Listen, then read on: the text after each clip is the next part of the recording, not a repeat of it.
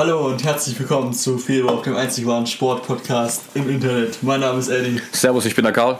Wir beide werden euch heute wieder durch die Show begleiten. Wir fangen an wie jede Woche mit einer Hausmitteilung. Zunächst einmal sind wir auf allen wichtigen, relevanten Podcast-Plattformen wie Apple, iTunes, ähm, Spotify sind wir, Castbox sind wir, Google Podcasts sind wir. Also wir sind überall, also einfach mal unseren Namen googeln und dann findet man uns prinzipiell überall. Auf Anchor könnt ihr natürlich auch immer uns noch weiterhin hören. Das, das sind wir als unser Host sozusagen. Und dann äh, auf Twitter tue ich immer wieder die Links posten zu einer neuen Podcast-Folge. Also wenn ihr keine Folge verpassen wollt, könnt ihr uns entweder abonnieren, jeweils bei diesen Podcast-Vertreibern, wo ihr seid, oder auf Twitter, da lade ich immer den Link hoch. Also da sind wir at Fehlwurf. Auf Instagram sind wir at der Podcast. Da könnt ihr uns auch gerne folgen, wenn ihr wollt. Ähm, wir fangen heute an mit Yusuf Norkic, der Center von den Portland Trail Blazers, der sich sein Bein gebrochen hat auf übelste Art und Weise. Wer das Video noch nicht gesehen hat und einen schlechten Magen hat, bitte nicht schauen. Ziemlich ekelhaft. Vor allem morgens, wenn man aufwacht, erstes Video. Schöner Schocker zum Morgen. Ähm, Karl, wie siehst du die Verletzung? Wie schätzt du es ein? Also natürlich für Portland ein harter Verlust. Ähm, ich äh, will kurz die Situation erklären. Man muss sie ja nicht sehen. Ich, ich, ich erzähle es ja nur. Ähm, es war ein Spiel in der Double Overtime gegen Brooklyn. Ähm, Jokic, äh, äh, Jokic ging ähm, zum, zum Rebound, äh, offensiv, äh, offensiv Rebound kam bei dem Gegner auf den Fuß auf, mit, dem, mit seinem Fuß knickte dabei um äh, und dann war es geschehen. Äh, kurz vor Schluss ähm, Portland hat am Ende das Spiel noch gewonnen, aber das war natürlich dann relativ unwichtig. Mhm. Ähm, herber Verlust. Äh, Im Schnitt macht er 15,6 Punkte, 3,2 Assists, 10,4 Rebounds. In dem Spiel, wie gesagt, muss man darauf achten, dass es Double Overtime ging, also deutlich länger als normal. 32 Punkte gemacht, 5 Assists, 16 Rebounds, 4 Blocks und 2 Steals, bei gerade mal einem, einem Turnover. Herber Verlust. Die Frage ist jetzt, also die Playoffs sind sie ja schon, ähm, ob sie die erste Runde überstehen. Ich mag es zu bezweifeln. Es kommt darauf an, wie gut ist Kanter als Ersatz. Muss man darauf achten. Ganz anderer Spieltyp wie wie ähm, Nurkic. Ähm, wie gut kommt McCallum zurück? Der hat jetzt auch einige Spiele nicht gespielt, soll aber ja wieder ähm, eigentlich 100% fit sein zu den Playoffs. Kann er es mit äh, Lillard zusammen rausreißen, die beiden Guards? Und dann für mich die aller, aller, allergrößte Frage ist, er hat jetzt einen langfristigen Vertrag in Portland äh, unterschrieben ist, wie gut kommt er dann nächstes, beziehungsweise vielleicht auch übernächstes Jahr dann wieder zurück. Ähm, es gab ja andere äh, äh Spieler mit ähnlichen Verletzungen, Paul George mit dem US-Team oder Gordon Hayward ähm, bei Boston das erste Spiel gegen Cleveland. Ähm, der ist jetzt noch nicht 100% wieder da. Das ist natürlich für Portland wahrscheinlich noch eine viel, viel größere Frage als nur in dieser Saison. Ja, ich sehe es ähnlich wie du. Also, gerade als Pick-and-Roll-Waffe ist er natürlich absolut. Er setzt die Screens für Damien Lillard, der dann den Pull-Up-Tree nimmt. Er ist ein absolut elementarer Teil in der Offensive, genauso wie in der Defensive. Er ist ja der absolute Anker. Er ist der Shotblocker, der hinten alles wegverteidigt, was Damien Lillard und eben McCallum, die sich defensiv überhaupt nicht reinhängen, ähm, eben sich ähm, nicht verteidigen. Deswegen es ist wichtig, dass man das unterscheidet, weil Enes Kanter zum Beispiel ist auch ein Spieler, der überhaupt nicht defensiv spielt. Und dann hast du schon drei Spieler, die nicht defensiv spielen. Jetzt ist natürlich eine Frage, wie viel Offense Firepower hast du, um diese Defense zu, ähm, auszugleichen? Da bin ich gespannt, wie sie es lösen wollen. Ähm, Nurkic natürlich absolut ein wichtiger Teil, du hast auch schon die Verletzung von Hayward angesprochen. Die Frage ist aber, er dauert ungefähr ein Jahr und dann ist, wäre er passend zu den Playoffs wieder zurück. Ich nehme mal nicht an, dass er da eingesetzt wird direkt, weil er braucht ja wieder erstmal Spielpraxis, um reinzukommen in die Saison, um reinzukommen ins Basketballspiel. Es ist ja wieder ein Unterschied zwischen Training und richtigen Basketballspiel, eine ganz andere Leistung, die du bringen musst. Also schätze ich mal, dass er die komplette nächste Saison auch ausfällt, außer der hat eine super Heilung und ist ein bisschen früher zurück, wie Gordon Hayward, glaube ich. Er ist auch ein bisschen schneller geschafft, als sein Zeitplan war. Kommt natürlich ganz auf den Körper drauf an, muss er in sich reinhören, wie es ist. Ähm, die Frage ist halt, gerade du hast es schon angesprochen, die Playoffs, gerade stehen sie auf Platz 4, hätten Heimrecht gegen Utah Jazz, die auf Platz 5 sind. Es wird sich alles noch ändern. Äh, ich glaube, da bis zum letzten Spieltag wird da nichts feststehen, wie die Matchups sind in den Playoffs.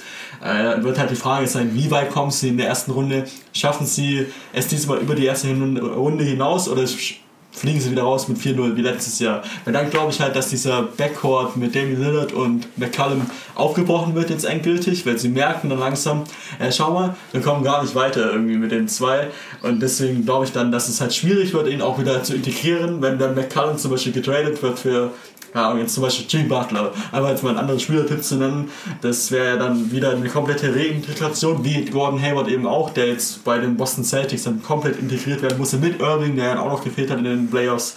Das ist natürlich eine große Herausforderung. Ich bin gespannt, wie es Nurkic meistert oder auch die Portland Trailblazers an sich.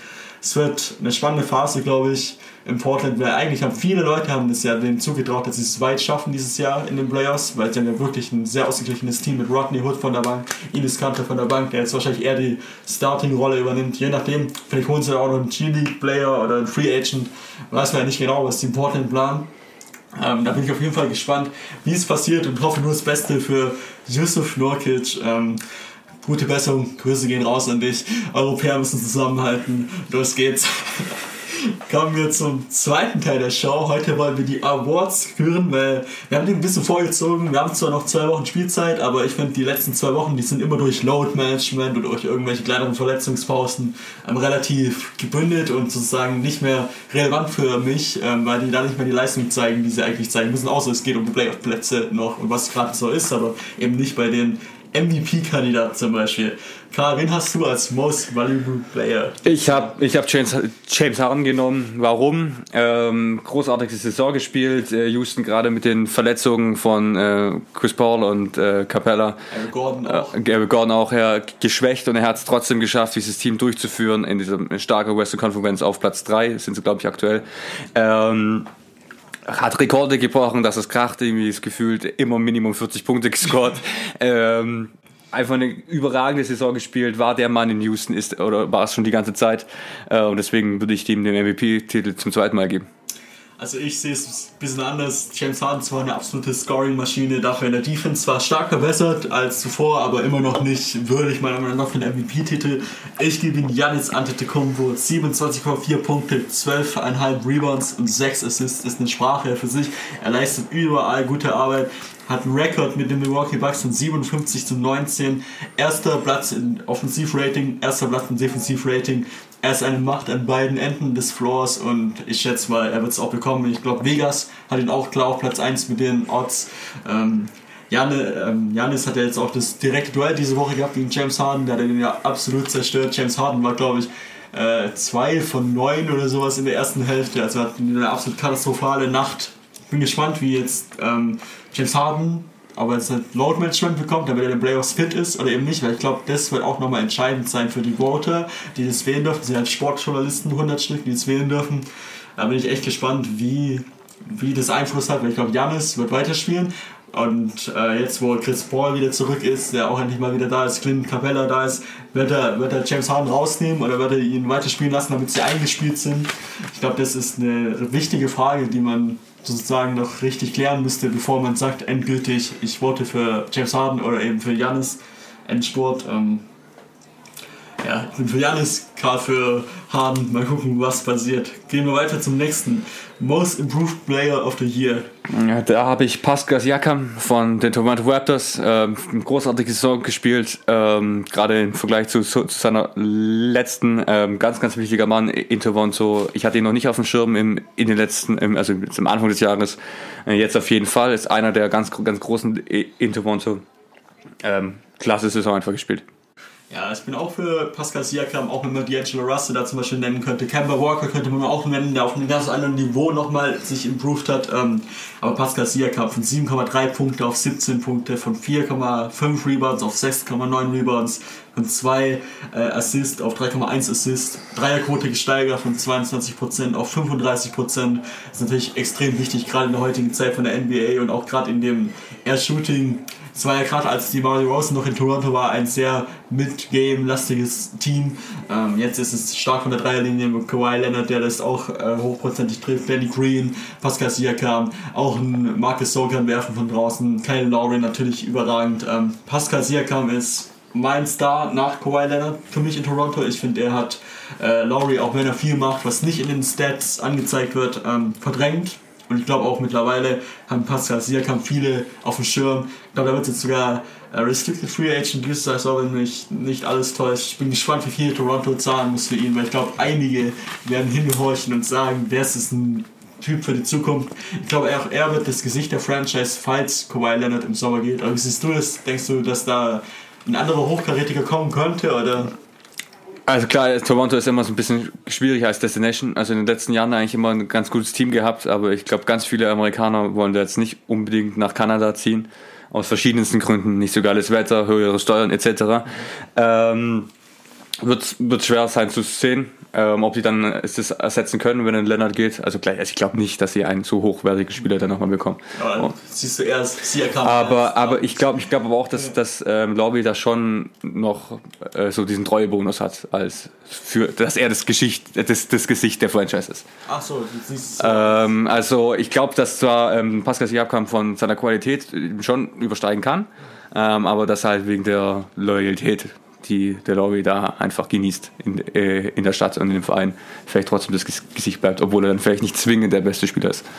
Er ist halt auch ein älterer Spieler mittlerweile, also ja, wir werden sehen. Ich hoffe, dass Toronto auf jeden Fall weiterhin oben mithält. Ich finde die Mannschaft absolut cool. Mag auch Kanada. Los geht's, Toronto.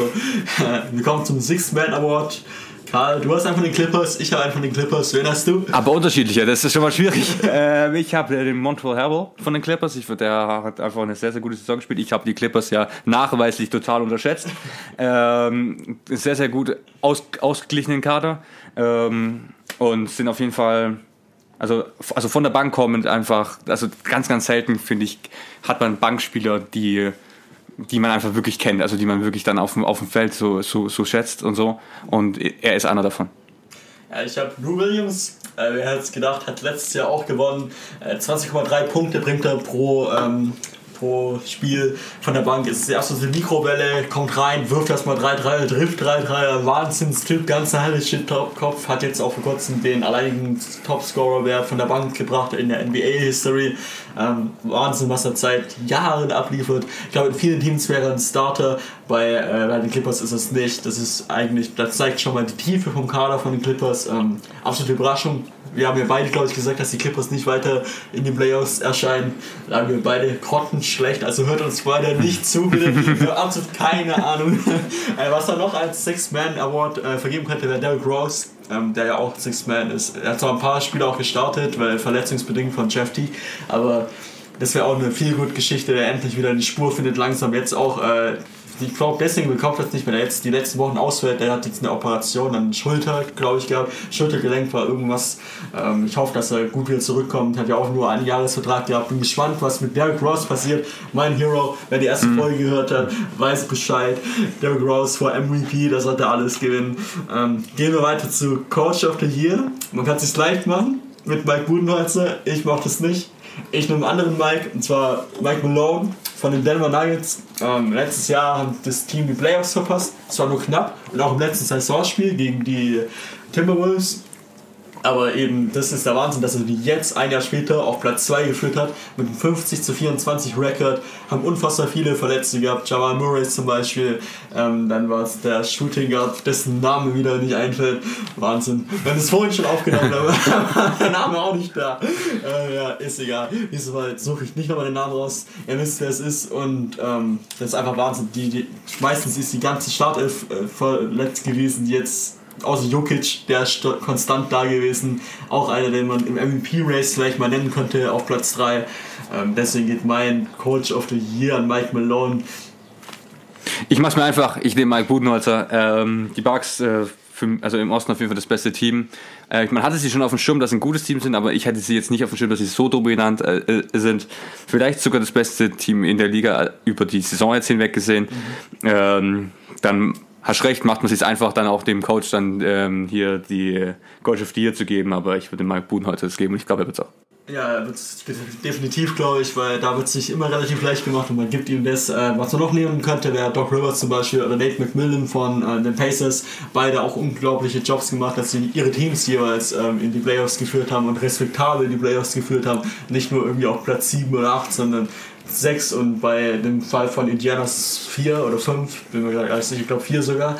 Ähm, also da sind zwei Kandidaten, die man auch nicht außer Acht lassen sollte. Ähm, mal schauen, wer es wird, ich schätze mal auch, dass Mike Budenholzer tatsächlich dann die größte Chancen hat, weil es sich da einfach relativ leicht macht.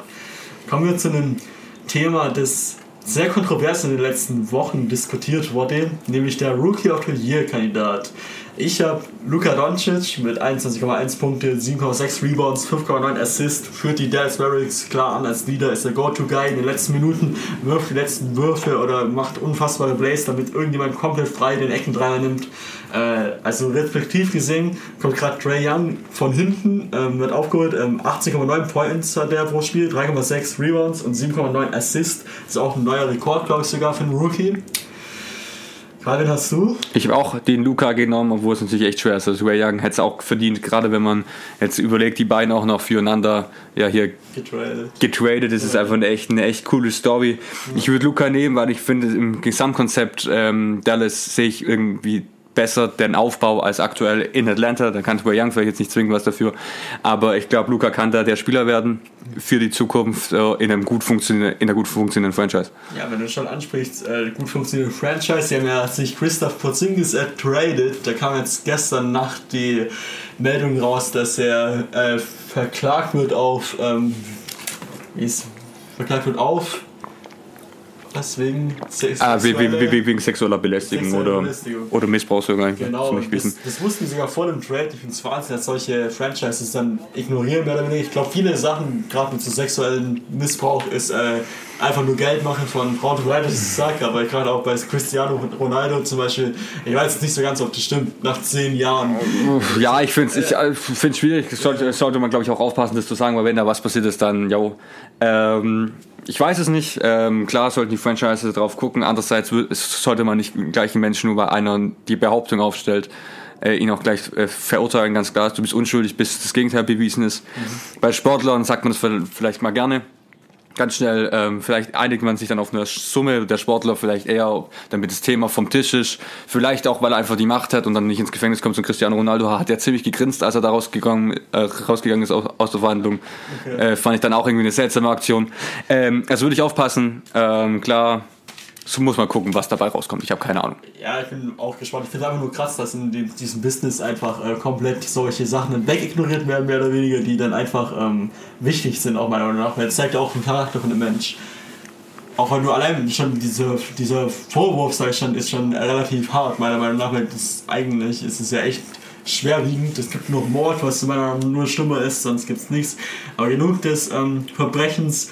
Kommen wir zum Defensive Player of the Year. Karl, du beginnst. Ich habe da Paul George, hat, in, hat in Oklahoma einfach eine richtig gute Season gespielt auf beiden Seiten. Ähm, deswegen auch zu Recht ein MVP-Kandidat bis zu diesem Zeitpunkt. Ähm, ja, einfach ordentlich gespielt, vorne und hinten. Und ich würde ihm dann den Defensiv Award geben. Ja, ich bin auch bei Paul George. Ich hatte ihn lange als MVP-Kandidaten. Äh, leider ist er durch die Schulterverletzung ein bisschen abgefallen später jetzt in der Saison. Deswegen war ich die letzten Wochen nicht. Da passieren immer die schlimmsten Sachen mit meinen äh, Awards. Ähm, vorhersehbare Leute. Ähm, leider ist er jetzt stark abgefallen, finde ich schade. Deswegen möchte ich den Defensive Player of the Year Award geben. Vierte beste Defense hat Oklahoma. Er ist der klare Leader. Er verteidigt den besten Mann auf dem anderen Team. Er ist dann auch der Go-To-Scorer in vielen Lagen gewesen. Äh, neben Westbrook, äh, der natürlich auch einen wahnsinnigen Job hinten macht. Also allgemein Oklahoma starkes Defensivteam. Deswegen geht der Award an Paul George. Da könnte man jetzt zum Beispiel Rudy Gobert von den Utah Jazz, der letztes Jahr gewonnen hat, auch noch nennen. Ähm, ich nehme an, dass einer von den beiden das Rennen gewinnt. Ich hoffe, dass es Paul George gewinnt. Dann kommen wir zum Executive of the Year. Da habe ich Masai Ujiri von den Toronto Raptors, hat mit dem Kawhi Leonard Trade, mit dem einfach niemand gerechnet hat, einfach eine absolute Show abgezogen. Was viele vergessen, da ist auch Danny Green dabei gewesen, der ein elementarer, wichtiger ähm, Teil von den Toronto Raptors ist, ist auch ein absolut absolutes Ass in der Defense. Ein Dreierschütze, den man absolut nicht offen lassen kann.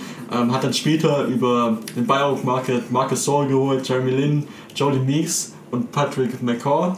Ähm, das ist auch wahnsinnige Ergänzung. Sehr, sehr tiefes Team insgesamt. Ich traue den Toronto Raptors sehr viel zu. Ähm, klare Anwärter für die Conference Finals meiner Meinung nach und auch für die Finals an sich, für die NBA. Ich glaube, dass Toronto tatsächlich ein ernstzunehmender Gegner wäre für, für Golden State Warriors oder Houston, je nachdem, wie man da vornimmt. Ähm, selbst wenn Kawhi nicht bleibt, ist meiner Meinung nach der komplett richtige Move gewesen von Masai Ujiri, weil mit DeMar DeRozan ist man einfach nicht weit gekommen, meiner Meinung nach. Man muss das einfach jetzt umstellen, weil diese Zweier werfen, lange Zweier ist es nicht mehr. Entweder man geht zum Korb oder zum Dreier. Das ist die NBA heute. Ähm, und ich glaube, das war der absolute richtige Schritt. Ähm, ja, also ich, ich bin dann auch vorsichtig, ich, ich warte die Zukunft ab. Ähm, ich finde, Toronto hat, hat ordentlich gespielt mit den beiden, im letzten Jahr die beste Season ever gespielt. Ähm, gut, dann in den Playoffs hat es nicht funktioniert, dann warum, warum auch immer.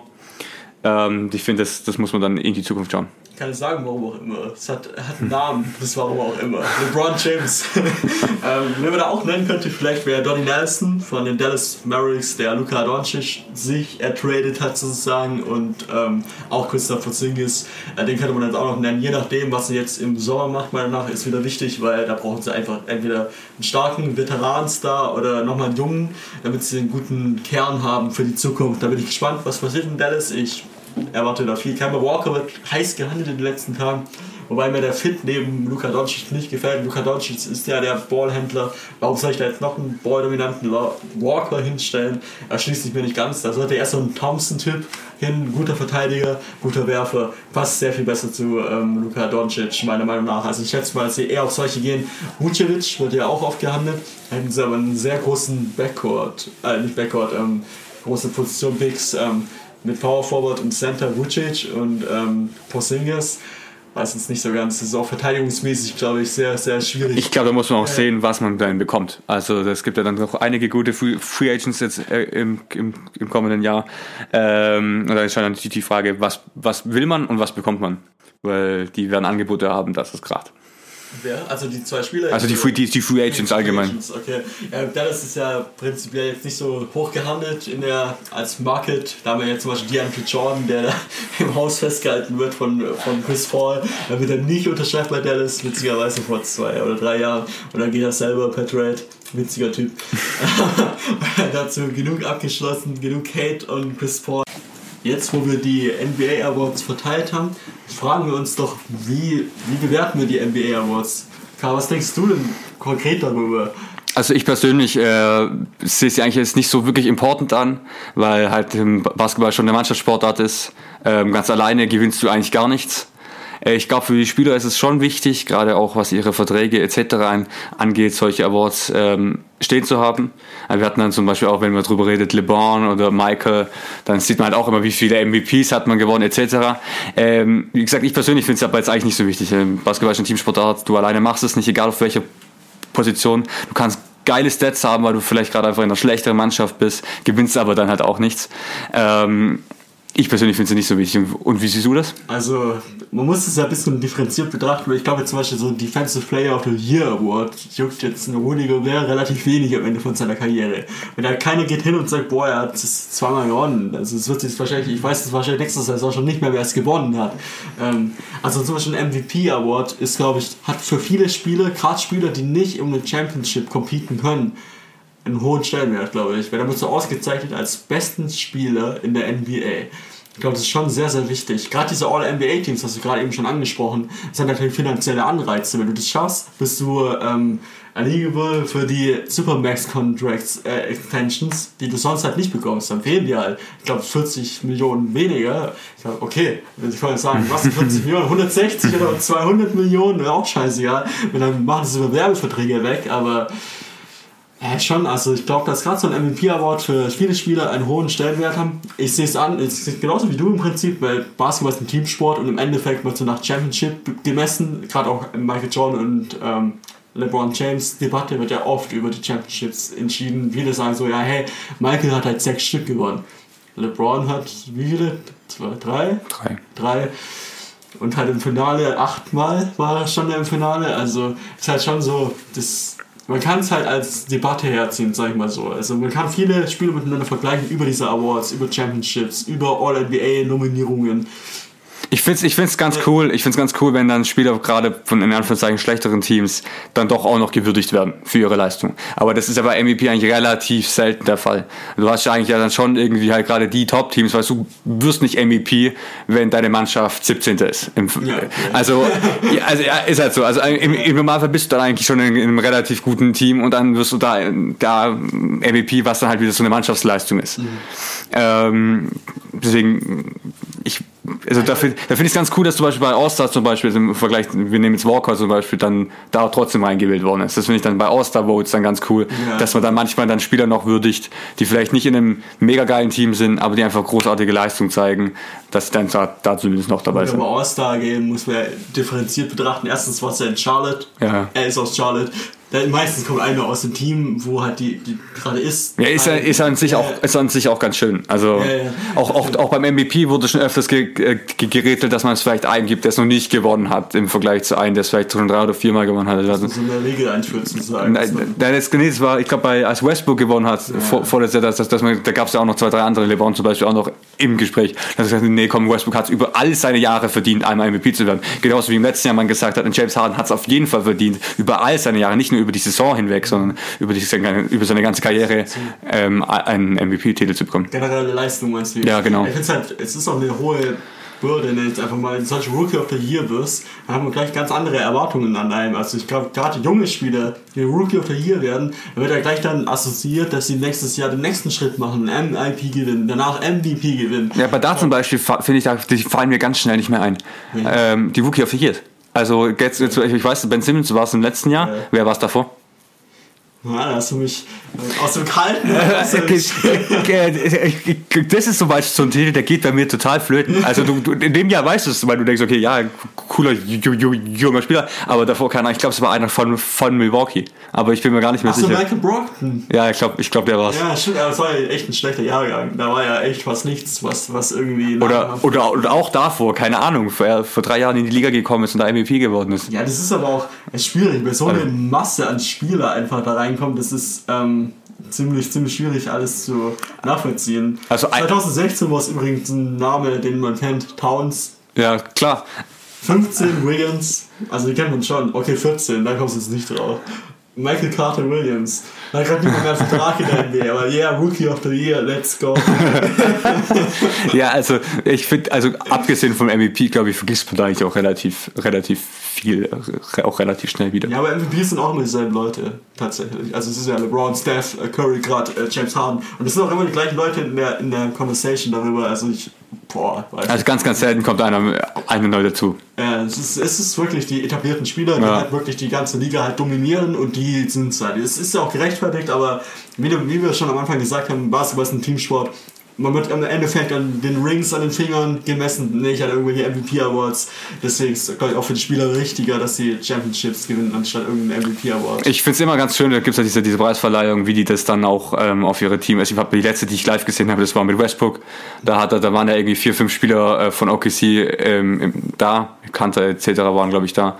Äh, Kanter hat damals noch für OKC gespielt. Ähm, und die hat er dann halt auch auf die Bühne geholt. So als Beweis für, ja, ähm, das ist eigentlich auch ein Teamding. Danke an euch Jungs, die gerade da sind, kommt bitte hoch. Das finde ich dann eigentlich auch ganz schön. Ähm, weil Durant habe ich auch mal gesehen, der hat dann halt vor allem seiner Familie und so gedankt. In sich auch ganz, ganz süß. Ähm, hat aber natürlich eigentlich mit dem Basketball-Ding eigentlich relativ Da wenig habe zu ich tun. das gesehen von Stephen Curry. Der hat äh, die Fingerabdrücke von seinen kompletten Teammates von den jeweiligen Jahr auf den Award gegeben, äh, also gedruckt, Ja, ja. gezeigt, genau.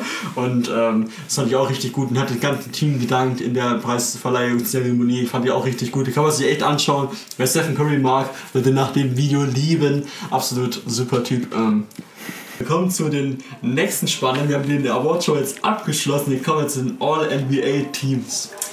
Klar, beginnst du mit deinem ersten First NBA-Team. Ich fange ich fang an hier mit dem Point Guard. Ich habe jetzt Stephen Curry im ersten. Was hast du da? Ich habe Damian Lillard von Portland. Ist äh, Dann habe ich auf Shooting Guard Position James Harden. same. Small Forward Paul George. Auch, Dann Janis auf Power Forward. genau. Und Embiid als Center.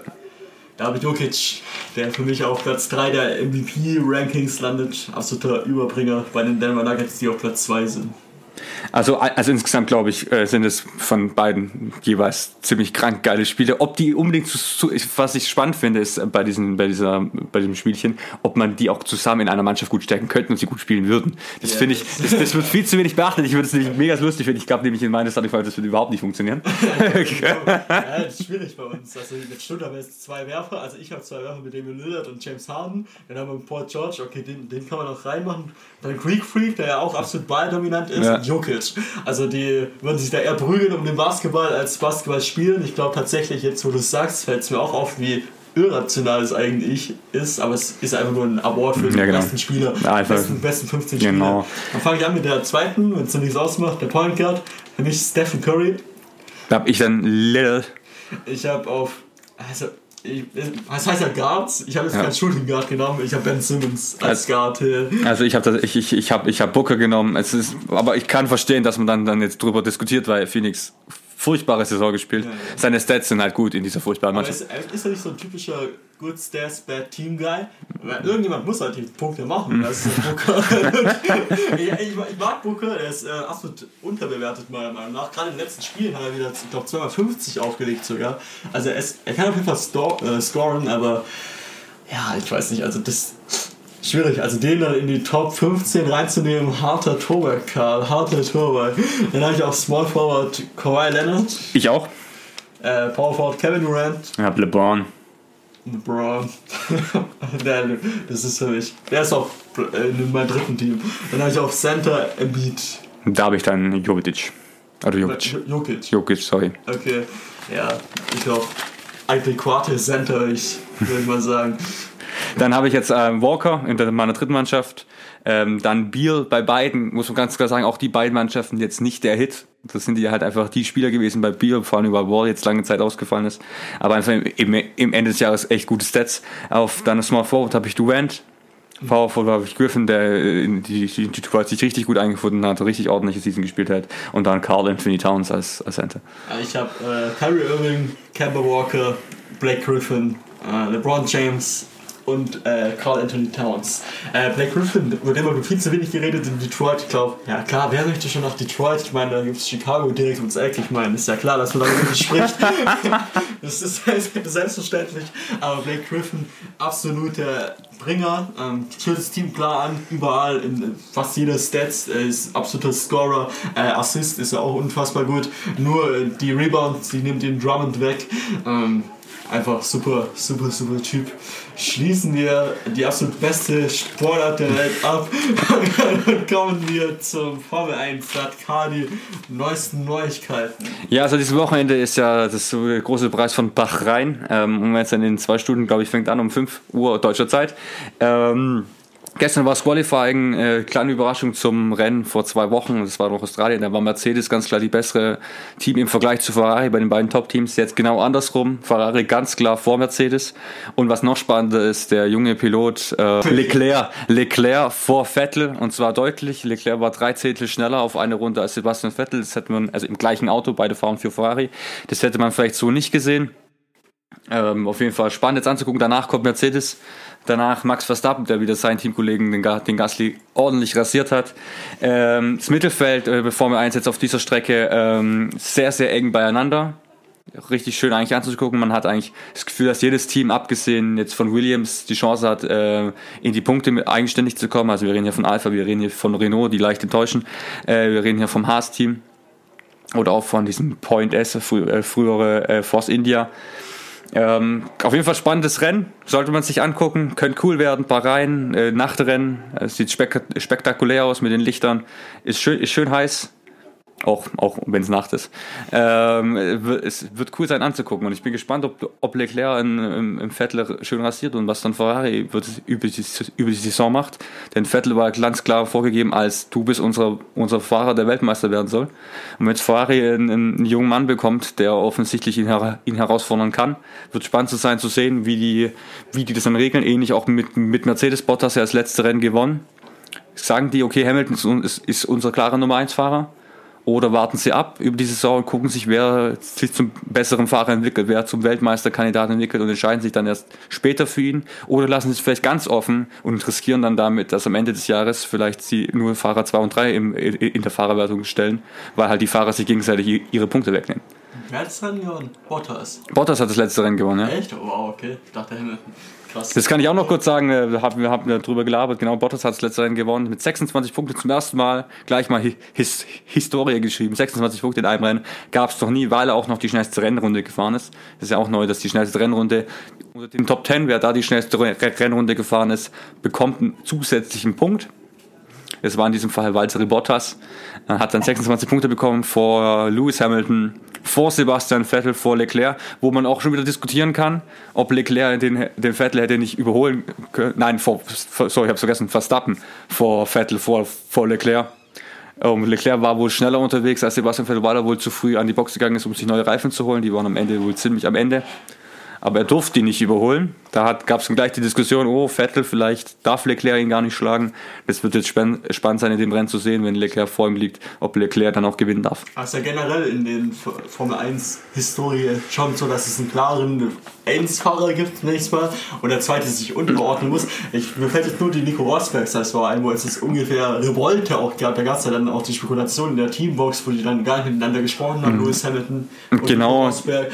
Das ist ja generell traditionell ein bisschen schwieriger in der Formel 1, wenn ich mich da recht entsinne. Das, genau das, es gibt ja, diese, diese zwei verschiedenen Philosophien. Also du sagst, okay, wir lassen unsere Fahrer racen. Äh, das gibt es auch schon auch immer wieder. Red Bull hat es auch eine, eine, eine Zeit lang mit Ricardo und Verstappen jetzt in, äh, in der jüngeren Zeit gemacht. Ähm, aber es gibt natürlich dann auch, gerade wenn du dann Weltmeister werden willst, Ferrari ist da ganz bekannt dafür, eigentlich ähm, früher schon zu Schumacher-Zeiten, wenn Barrichello mal vor ihm war, oder auch später Alonso und Massa, wo sie ganz klar gesagt haben, wir haben, wir wollen einen wir haben einen, der soll Weltmeister werden. Und das sagen wir, weil wir glauben, er ist besser über die ganze Saison natürlich hinweg gesehen. Und wenn der andere dann aber mal ein Rennen vor ihm liegt, dann muss er halt Platz machen. Ist nicht gerade nicht, nicht gerade das Sportliche, was man unbedingt sehen will. Aber wenn im Endeffekt diese ein, zwei Punkte darüber entscheiden, ob du den Weltmeister stellst oder nicht, vielleicht auch die logische Wahl.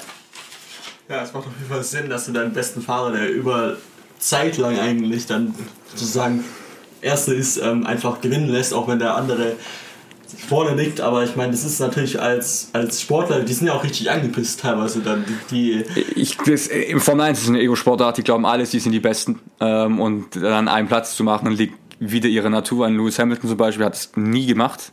Mhm. So, jetzt kann man darüber diskutieren, ja, ist das jetzt vielleicht kein richtiger Teamsportler, weil das vergisst man in der Formel 1, es ist eine Teamsportart. Du hast da hunderte von Leuten, die dir ein super Auto dahin hinstellen und im Endeffekt bist du als Fahrer nur der, der das auf die Strecke bringt. Mhm. Ähm, wenn du ein scheiß Auto hast, gewinnst du nicht, ganz einfach.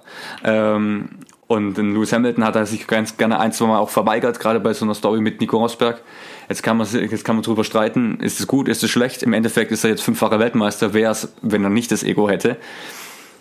Fragen über Fragen. Also das Ding ist auch, da gibt es doch auch den, da gibt es ja Weltmeister, Lewis Hamilton zum Beispiel, da gibt es doch nochmal eins fürs Team. Genau, es gibt Team- und Fahrerweltmeisterschaft. Im Optimalfall will man beides gewinnen. Mhm. Äh, also im Optimalfall stellst du 1 und 2 beim Fahrer und bist dann automatisch auch natürlich Team-Weltmeister. Äh, ähm, aber die Fahrer scheint schon wichtiger zu sein. Also die Fahrer-WM ist tatsächlich irgendwie wichtiger angesehen als jetzt die Team. Teammeisterschaft. Da gibt es auch sogar einen Ingenieur, oder? Also die Ingenieurmeisterschaft, gibt es sowas auch in der Art? Also, ich bin mir jetzt nicht ganz sicher. Früher gab es das, glaube ich. Und jetzt nämlich immer der, der Typ von Red Bull damals. Ja, das kann sein, also er gilt als einer der besten Ingenieure, ja. Ja, aber der war dann auch immer auf dem Podest, mhm. hieß es einfach mal, und hat dann irgendeine Trophäe bekommen, bekommen ja andere oder irgendwelche Trophäen überreicht. Ich weiß nicht, ob das immer noch so ist, weil da ändert sich ja sehr, sehr viel. Also das sagt mir zumindest gerade aktuell nichts, okay. ähm, dass der Adrian Reed jetzt irgendwas noch bekommt. Ähm, ja. Im Endeffekt zählt es dann halt als Konstruktions- Konstrukteurstitel, das ist dann einfach fürs ganze Team, also für alle. Achso, das ist auch nochmal so ein Team Award. Nee, das, das, das, Team Award heißt Konstruktionsweltmeisterschaft. So. Es gibt die Konstruktionsweltmeisterschaft, ja. Ja. Äh, da fährt dann halt Mercedes gegen Ferrari, gegen Red Bull, gegen Renault etc. Und dann gibt es die Fahrer-WM, da fährt dann halt Lewis Hamilton gegen Bottas, gegen Kimi Räikkönen, gegen Vettel etc. So, meine ich wahrscheinlich, dass da einfach nur eine stellvertretend fürs Team das entgegengenommen, nehme ich jetzt einfach mal an. Das wird auf jeden Fall spannend sein anzugucken. Die Saison bis jetzt gerade das Mittelfeld ist, un ist, unfassbar eng zusammen. Wie gesagt, du hast halt irgendwie Mercedes, Ferrari als Top-Teams und dann hast du ein enges Mittelfeld und dann Williams, leider Gottes, historisch gesehen, fallen ziemlich krank ab. Die hatten es, glaube ich, gestern Qualifying angeguckt, waren die 3,9 Sekunden langsamer auf eine Runde. Das ist schon ziemlich vernichtend in der Formel 1-Welt. Also zum Ende der ähm, Show wollen wir uns nochmal mitteilen, eine private Mitteilung. Wir werden im Mitte April, ungefähr drei Wochen, mal kurz von der Bildfläche verschwinden und auch davor nicht allzu regelmäßig aufnehmen, vielleicht in allen zwei Wochen ungefähr. Wir bringen auf jeden Fall am 12. 12. April bringen wir eine große Playoff Preview raus. Mal gucken, je nachdem, was noch für Themen sich ergeben. Vielleicht Champions League oder äh, Ligen, Fußballligen, je nachdem, was passiert. Tennis vielleicht auch. Ähm, müssen wir mal noch schauen, was bis dahin passiert. Ähm, ja, einfach ein paar private Gründe. Karl muss lernen, ich muss viel arbeiten. Mein Name ist Eddie. Das letzte Wort hat Karl. Ich bin der Karl und ich wünsche euch eine wunderschöne Zeit.